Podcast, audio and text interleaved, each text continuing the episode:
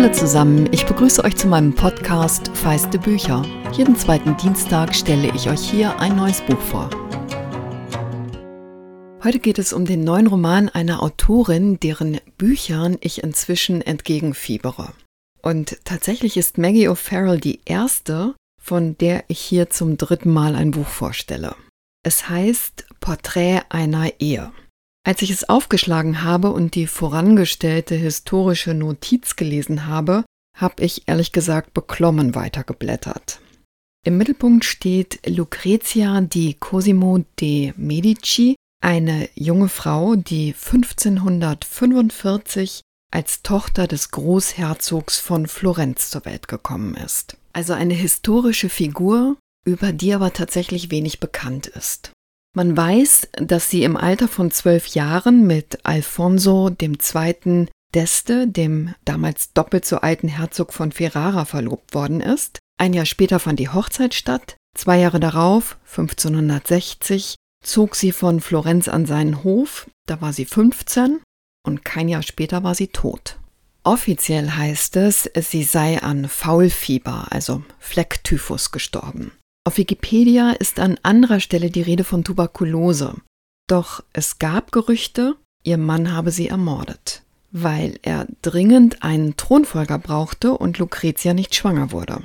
Und weil auch seine beiden folgenden Ehen kinderlos blieben und es verbürgte Grausamkeiten gibt, die er begangen hat, folgt Maggie O'Farrell in ihrem Roman der These der Ermordung und setzt dieser weitgehend unbekannten jungen Frau jetzt ein Denkmal. Sie zeichnet dabei ein spannendes Sittengemälde der Zeit und es gelingt ihr etwas, was ich nach dieser Ausgangslage absolut nicht erwartet habe. Sie findet ein überraschendes Ende. Gleich auf der ersten Seite sind wir mit Lucretia und ihrem Mann in einer Fortezza, einer Art Festung, die O'Farrell als schaurigen, einsamen Ort bezeichnet. Es ist Abend, wir sitzen mit am Esstisch, als Lucretia begreift, Zitat, dass er beabsichtigt, sie zu töten.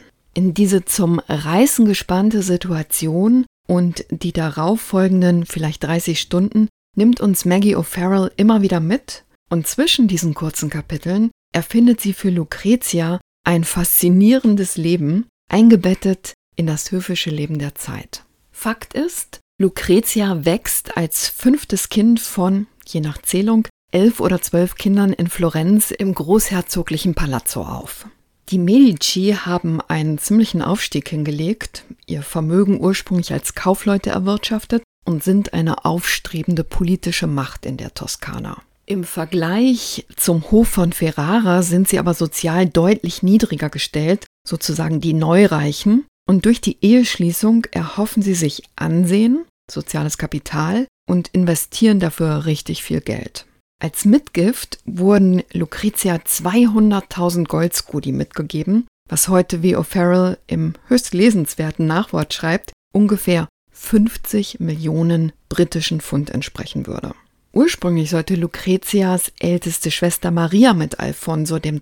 verheiratet werden, doch bevor es dazu kam, ist Maria gestorben. Offiziell ebenfalls an Flecktyphus, doch auch von diesem Tod gibt es andere Erzählweisen. Eine davon, dass ihr Vater sie in Flagranti mit einem Liebhaber ertappt und daraufhin erstochen habe. Von den drei Töchtern ist Lucretia die jüngste.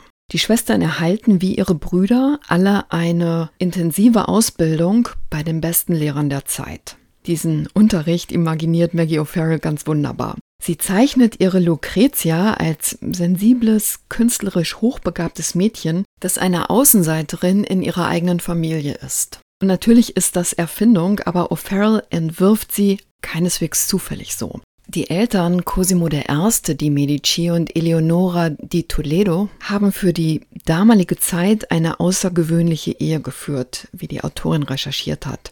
So übergab der Großherzog die Amtsgeschäfte zum Beispiel an seine Frau, wenn er auf Reisen war, und in Zeiten der Trennung gab es einen intensiven Briefwechsel der beiden.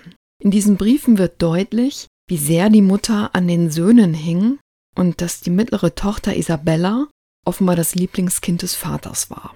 O'Farrell erzählt an einem Diskussionsabend auf YouTube, dass Lucretia tatsächlich nur zweimal erwähnt werde. Das eine Mal als unaufmerksame Schülerin, eine Tagträumerin. Und dass O'Farrell ein Herz für Tagträumer hat, hat sie schon in Judith und Hamnet gezeigt, ihrem preisgekrönten letzten Roman.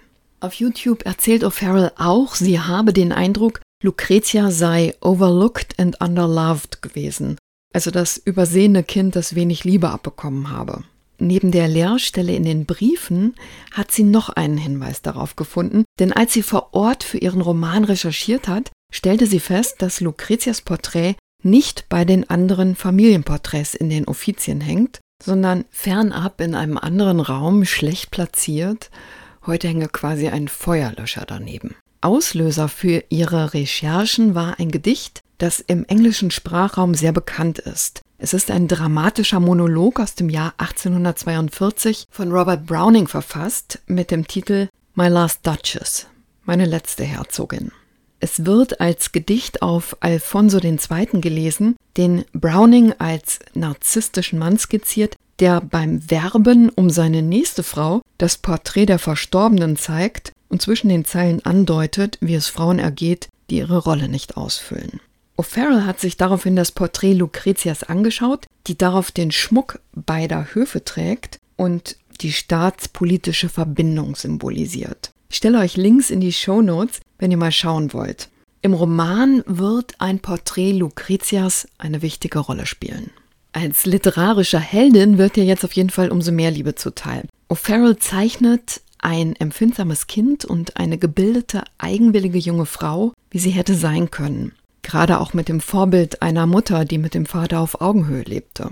Es ist eine Emanzipationsgeschichte in ihrer Zeit, also ohne die Maßstäbe von heute anzulegen. O'Farrell nimmt uns mit in den Palazzo Vecchio, erzählt von Schulstunden und Bällen, er findet das Leben der Bediensteten gleich mit, allen voran das von Lucretias neapolitanischem Kindermädchen Sophia und ihrem späteren Dienstmädchen Emilia, die ihre Milchschwester ist, weil Emilias Mutter ihre Amme war. Und obwohl ich das Geschehen durch die vorangestellte historische Notiz beklommen verfolge, schafft O'Farrell es, den Aufbruch in das Leben mit Alfonso II. auch als ein Versprechen auf eine mögliche neue Freiheit darzustellen.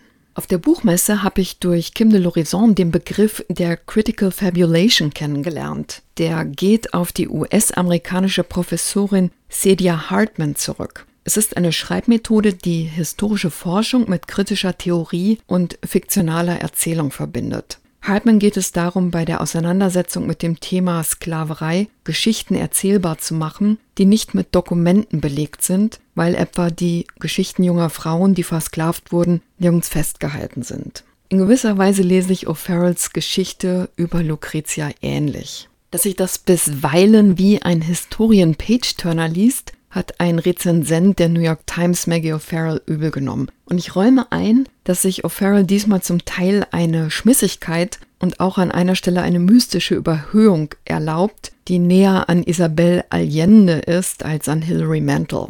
Mich hat das nicht gestört. Etwas, was auf diesen mystischen Moment hinzuläuft, lese ich euch jetzt gleich vor. Man muss dazu wissen, in den Kellergewölben des Palazzos hatte der Großherzog von Florenz, Lucretias Vater, eine Tiermenagerie einrichten lassen, sein Privatzoo. Die neueste Errungenschaft ist eine Tigerin. Seine Kinder haben natürlich davon mitbekommen und betteln, dass sie das Tier sehen dürfen.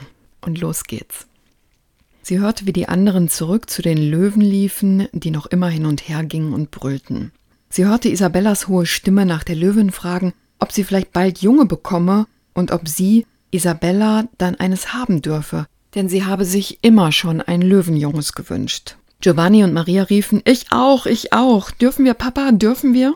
Lucretia betrachtete die Dunkelheit vor sich.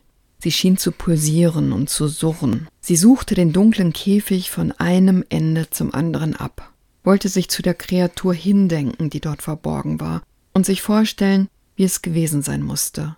In einem fernen Land gefangen, dann per Schiff in die Toskana gebracht, und schließlich hier in eine Zelle aus Stein und Eisen gesperrt zu werden. Bitte, beschwor sie die Dunkelheit, viel inbrünstiger, als sie je in der Kirchenbank geklungen hatte. Bitte. Das fettdurchzogene Stück Fleisch verströmte einen durchdringenden metallischen Geruch. Warum hatte die Tigerin es nicht gefressen? Hatte sie keinen Hunger? War sie zu traurig? Fürchtete sie sich vor den Löwen? Lucretia blickte ins bodenlose Schwarz, hielt nach einer Bewegung Ausschau, nach einer Farbe, irgendetwas, doch ihre Augen waren zu schwach oder sie musste in die falsche Richtung geblickt haben, denn in der Nähe der Außenmauer zuckte plötzlich etwas, und als Lucretia den Blick dorthin wandte, stand die Tigerin direkt vor ihr. Sie bewegte sich flüssig wie Honig, der von einem Löffel tropft. Sie tauchte aus dem Schatten ihres Käfigs auf, als stünde ihr der ganze Dschungel offen.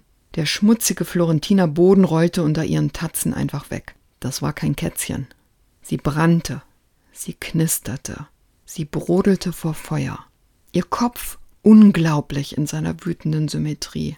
Noch nie in ihrem Leben hatte Lucretia etwas so Schönes gesehen. Wie die Begegnung zwischen dem Mädchen und der Tigerin und vor allem zwischen dem Mädchen und dem Herzog weitergeht, lohnt es zu entdecken. Für mich ein Jahresliebling. Porträt einer Ehe von Maggie O'Farrell ist bei Piper erschienen. Thomas Bodmer hat die 464 Seiten aus dem Englischen übersetzt. Das Hardcover kostet 24 Euro. Und wenn ihr jetzt neugierig auf Maggie O'Farrell geworden seid, hört mal Feiste Bücher Folge 39 zu Judith und Hamnet oder eine ihrer autobiografischen Geschichten aus der Sammlung Ich bin, ich bin, ich bin in Folge 53. Ihr könnt den Podcast übrigens ganz einfach kostenlos unterstützen, indem ihr auf Abonnieren klickt. Das hilft mit dem Algorithmus. Und wenn ihr Lust habt, euch mit mir auszutauschen, geht das am einfachsten bei Instagram oder ihr könnt mir auch mailen an feiste Bücher, Bücher dabei mit ue, at gmx.de.